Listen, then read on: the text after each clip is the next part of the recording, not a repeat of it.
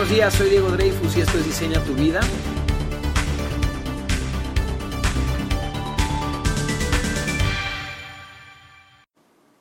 Algunos de ustedes van a escuchar esta serie de podcasts y tal vez encuentran muchísimo valor en ellos y algunos de ustedes pensarán que es una locura y tal vez no les sirva para nada. Para muchos estos podcasts van a desencadenar una transformación interna fuerte y para otros pues va a poder parecer algo insignificante o exagerado. Y aún así quiero atreverme a platicar de este tema. Me va a llevar varios podcasts y espero que les vayan gustando. Como dicen por ahí, el maestro llega cuando el alumno está preparado y no sé si estás escuchando esto y estés preparado y no porque yo sea tu maestro, sino porque la información que te voy a compartir puede ser que no sea para ti todavía y no estés preparado para escucharla. Eso no la hace mejor que nadie, eso no te hace peor que alguien más, solamente te hace estar preparado o no. Yo me decidí a compartir toda esta información porque estoy preparado y porque también llegó esta información a mí desde hace un rato y, y creo que de nuevo yo no estuve preparado por muchos años y ahora lo estoy, no solo para recibirla, eso ya llevo haciéndolo mucho, sino para compartirla. Yo nunca me he, em, nunca he estado cercano a la religión organizada porque no responde de manera satisfactoria a mis preguntas, nada más no lo hace, no, no juzgo a nadie que tenga una religión de, forma organizada. ¿A qué voy con esto organizada? Que pertenezca a un grupo organizado, no lo juzgo, pero para mí no me servía o no me ha servido porque no ha respondido las preguntas que yo tengo. Y desde entonces me he dedicado a encontrar, dentro de todas las religiones que, que, que hay y dentro de toda la el conocimiento, la ciencia, gente con la que he compartido mi vida y toda la experiencia que tengo, mucha o poca, me he dedicado a crear una filosofía de vida, una ideología y a tratar de funcionar lo mejor posible en este, en este planeta y con esto que tengo llamado vida. Y ahí fue donde se me atravesó la cábala eh, hace un buen rato y he empezado a leer sobre la cábala y quiero compartirles un poquito. La cábala no es una religión, así que les empezaré a compartir un poco para todos aquellos que además, como yo en algún momento en mi vida, y sigo siéndolo, son escépticos. Me gusta mucho la gente que no toma conocimiento nada más porque sí, porque lo dicen otros, porque así lo piensan mis padres, porque así nací. Me gusta la gente que cuestiona y genera conocimiento o sus propios pensamientos. Y hoy y en los siguientes podcasts quiero ayudar o servir en ese sentido para llevar a ti un poco más de información y que desde tu perspectiva veas qué te sirve y qué no.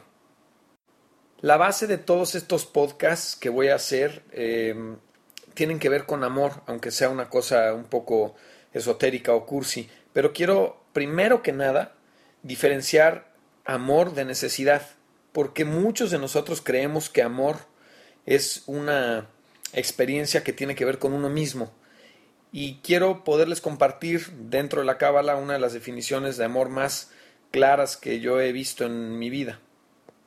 Y es que si tú le preguntas a 10 personas por qué ama a otra persona, 9 de 10 te van a decir que la otra persona los hace sentir de maravilla, te van a explicar cómo esa persona los hace sentir orgullosos o amados, o que los trata con respeto, o que son fieles a ellos, etc. Van a hablar de ellos, de cómo la otra persona los hace sentir. Y según yo, y lo encontré en la Cábala, y cuadra con lo que yo pienso y espero que cuadre con lo que tú piensas, eso no tiene nada que ver con amor verdadero, porque la persona se refiere a lo que está recibiendo, no a lo que está dando. Y amar, según yo, significa darte a ti mismo por completo. Y compartir de forma incondicional sin preocuparte en absoluto por lo que recibes de la relación. Pero en absoluto, no se trata de cómo nos hace sentir la otra persona, sino de cómo lo hacemos sentir nosotros a ella. Eso es amor. Cuando hay amor verdadero, nuestra preocupación es el otro, nada más, nuestro cariño por el otro. Son, es, una forma incondicional, nada más. No hay un requerimiento y no hay interés propio. Cuando el amor es genuino, cuando el acto de amar es genuino, es una, es una fuente de placer y nada más es dar. No tiene que ver con uno. Desafortunadamente, la mayoría de los matrimonios, relaciones y sociedades pues están basados en la necesidad y eso no es amor. Yo he aprendido esta lección a golpes y afortunadamente me llegó años después en forma de, de un escrito en un libro que tenía que ver con la cábala y lo he entendido y lo he, llevado, a cabo y he encontrado pues la fuente de placer en mi vida que es entregarme y compartir. El amor no tiene que ver con lo que recibo, tiene que ver con dar. Eso es amar. Ahora, una vez dicho eso, que va a servirles para todos los, los podcasts que voy a grabar, quiero platicarles de dos tecnologías. Una se llama la cábala y existe desde hace unos 4.000 años y la otra se llama nanotecnología y existe hace menos de 50 años y quiero hablar de las dos y cómo tienen mucho que ver las dos, aunque parezca que no. Creo que esto es de lo de todos los podcasts que he hecho, esto puede ser de lo más importante desde mi perspectiva que les voy a compartir. Estas dos tecnologías prometen transformar al planeta entero. Ahora, por eso dije hace rato que la cábala no es religión. De hecho, así como la nanotecnología, las dos tendrían más que ver con ciencia. La cábala podría ser más bien una tecnología. ¿Por qué la cábala no tiene nada que ver con la religión? Porque según los antiguos sabios cabalistas, Dios nunca impuso la religión organizada sobre la humanidad. Entonces, bueno, la religión fue una invención del hombre, nos guste o no, y eso hace que la cábala no tenga nada que ver con la religión. Lo digo varias veces para que podamos platicar desde ahí y entendamos que a veces es mucho más aceptada la ciencia que algo esotérico y no es por hacer menos a ninguna religión, sino que quiero hacer ver y que entendamos que la cábala explica todo, desde lo más pequeño hasta lo más grande del, universo. Y es son leyes universales que explican y que cuadran con la ciencia y que se explican y cuadran con cualquier religión que me digas. La cábala acepta todas las ciencias y todas las doctrinas espirituales verdaderas. Quiero ponerle verdaderas porque hay algunas que no, no hablan de la verdad, sino que ya son traducciones de traducciones de traducciones de humanos, ¿no? Lo padre de la cábala también es que admite puntos de vista opuestos y no pretende ser la única verdad. Eso es lo que a mí me gusta. Es una metodología que, desde mi punto de vista, reconoce todas las disciplinas, enseñanzas, creencias y todo lo que existe en el planeta para poder revelar la verdad esencial de lo que hacemos aquí. Ese es el único propósito de la Cábala, satisfacer nuestro deseo humano básico de ser plenos y felices, nada más. Así que, ¿qué tienen en común la Cábala y la nanotecnología? Bueno, eso es lo que les voy a explicar. Ya les expliqué un poquito de qué, qué hace la Cábala, para qué está y qué, qué trata de hacer y ahora les platicaré un poquito de la, nanotecnología que ofrece una promesa similar. A comienzos de este siglo eh, hay un informe que se presentó ante el Comité de Ciencias de la Cámara de Representantes de Estados Unidos y ya sé que suena enorme todo eso, pero en ese informe se presentó el objetivo primordial de la nanotecnología y queda bastante claro. Habla, literalmente dice lo siguiente, el control completo de la estructura física de la materia en todos los niveles, hasta llegar al atómico. Eso es una cita tal cual. Mediante la nanotecnología podemos llegar a manipular la materia a nivel atómico y molecular para poderle proveer al mundo una fuente de energía ilimitada. Ese es el chiste. Para eso se están trabajando, para eso están los científicos trabajando en la nanotecnología. ¿Qué significa nano? Viene de nanómetro. Y un nanómetro es una milmillonésima parte de un metro. Y la nanotecnología funciona a ese nivel, digamos. Em, Así como el alfabeto y las 27 letras del, alfabeto eh, son la base para construir todas las palabras, una infinidad de palabras que se nos ocurran, el átomo es la base de la materia y con los átomos se crean muchas moléculas y toda la materia que conocemos, desde la arena de una playa hasta la tela de tu ropa, hasta lo que te comes, lo que tú eres y las estrellas más lejanas. Todo el universo está creado por átomos, todo. Ahora, la nanotecnología tiene un gravísimo problema, ¿verdad? Y tiene que ver con el espacio. No podemos manipular átomos porque nosotros estamos en otra dimensión, digamos. Somos nuestras proporciones y en, la realidad en la que nos movemos, ¿no? Macro, no logramos ni ver ni manipular átomos. Entonces, el problema de la nanotecnología es el espacio, el tamaño, y para eso se tendrían que crear nanorobots, que son pequeños robots, pequeñas máquinas que pudieran construir eh, a nivel atómico cualquier material o cualquier producto.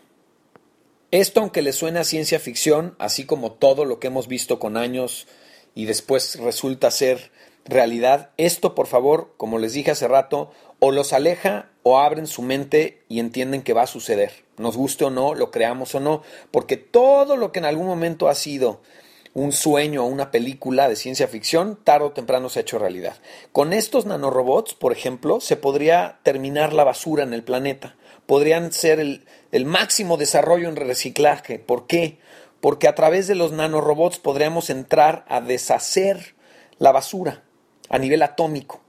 Y si lo que estás deshaciendo es, es, un material que está hecho de átomos y te vas al nivel atómico para deshacerlo y te quedan átomos libres, puedes construir a través de eso lo que tú quieras. Puedes fabricar lo que quieras porque todo en el universo, incluido tú, estás hecho a base de átomos.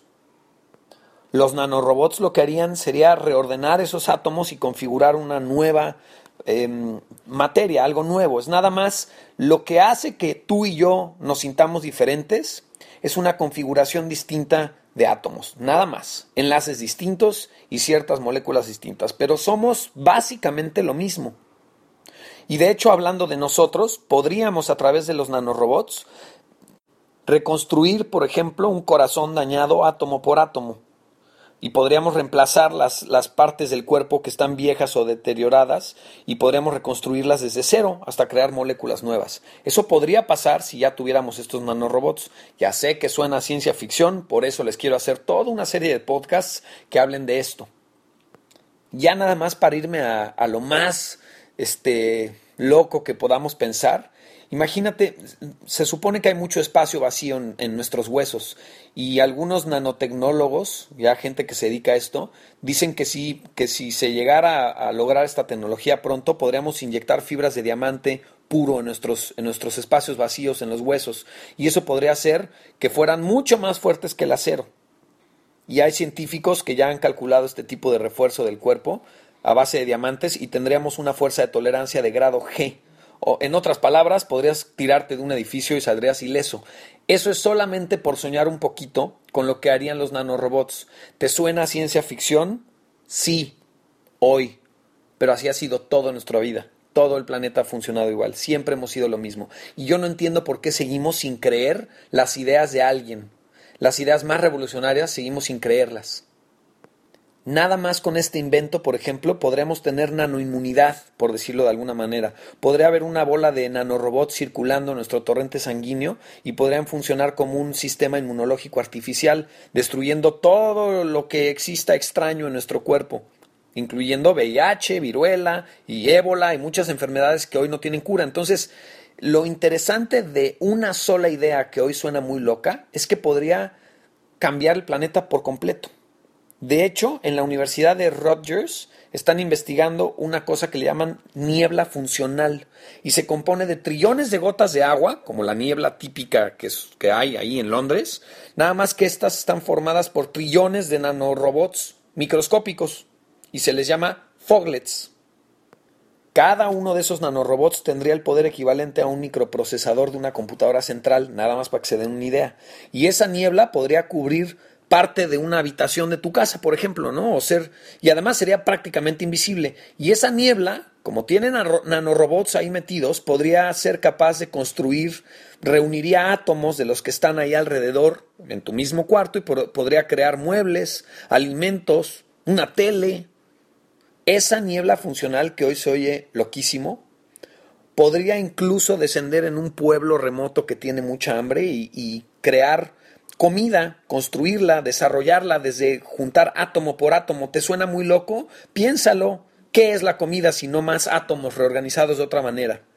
Esto es en serio. Si el humano logra tener la capacidad de reorganizar la materia a nivel atómica, o sea, la nanotecnología llega a lo que pretende crear, vamos a poder ver un planeta totalmente distinto, con con nanofábricas del tamaño de una lavadora que podrían crear lo que se nos pegue la gana. Una nanofábrica podría crear otra nanofábrica. Y tal vez, como una utopía, podríamos erradicar el hambre y la pobreza que están en el planeta. Sería maravilloso, ¿no? Y lo maravilloso de todo esto es que existe un suministro ilimitado de átomos. Estos átomos tienen una característica única que los, que los distingue. Esta cualidad única se encuentra en el centro de las enseñanzas cabalísticas y por eso es que uno la cábala con la nanotecnología. Y se refiere al concepto de la inmortalidad, el control sobre el mundo físico. Esta es la idea más loca que les voy a compartir. Los átomos son inmortales. No se degradan como nuestra ropa, como nuestros vehículos, como nosotros mismos. Y si eso sucede con los átomos, hay una pregunta que, les quiero, con la, con la que los quiero dejar. ¿Por qué fregados envejecemos? ¿Por qué los muebles de tu casa se van envejeciendo? ¿Por qué tus zapatos se desgastan? ¿Por qué tu coche se descompone? ¿Por qué? si en realidad los átomos jamás mueren? Bueno, con esa idea los quiero dejar y comenzaré el siguiente podcast platicando de, esta idea loquísima de la inmortalidad. Si los átomos son inmortales, ¿por qué el resto de la materia tiende a, morir o a, o a deshacerse? Iba a decir desaparecer, pero la materia no se crea ni se destruye, solo se transforma. Les agradezco que escuchen mis locuras. Les recuerdo mis redes sociales, Diego Dreyfus en Instagram, Facebook y Twitter. Les, dejo mi mail, diegodreyfus.gmail.com. Mándenme sus testimonios, preguntas, comentarios, lo que quieran. Y pronto tendré un programa que les voy a estar eh, compartiendo. Va a ser ahora de video. Ya les explicaré de qué trata. Pero estén atentos y muchísimas gracias por escucharme y compartirme. Bye.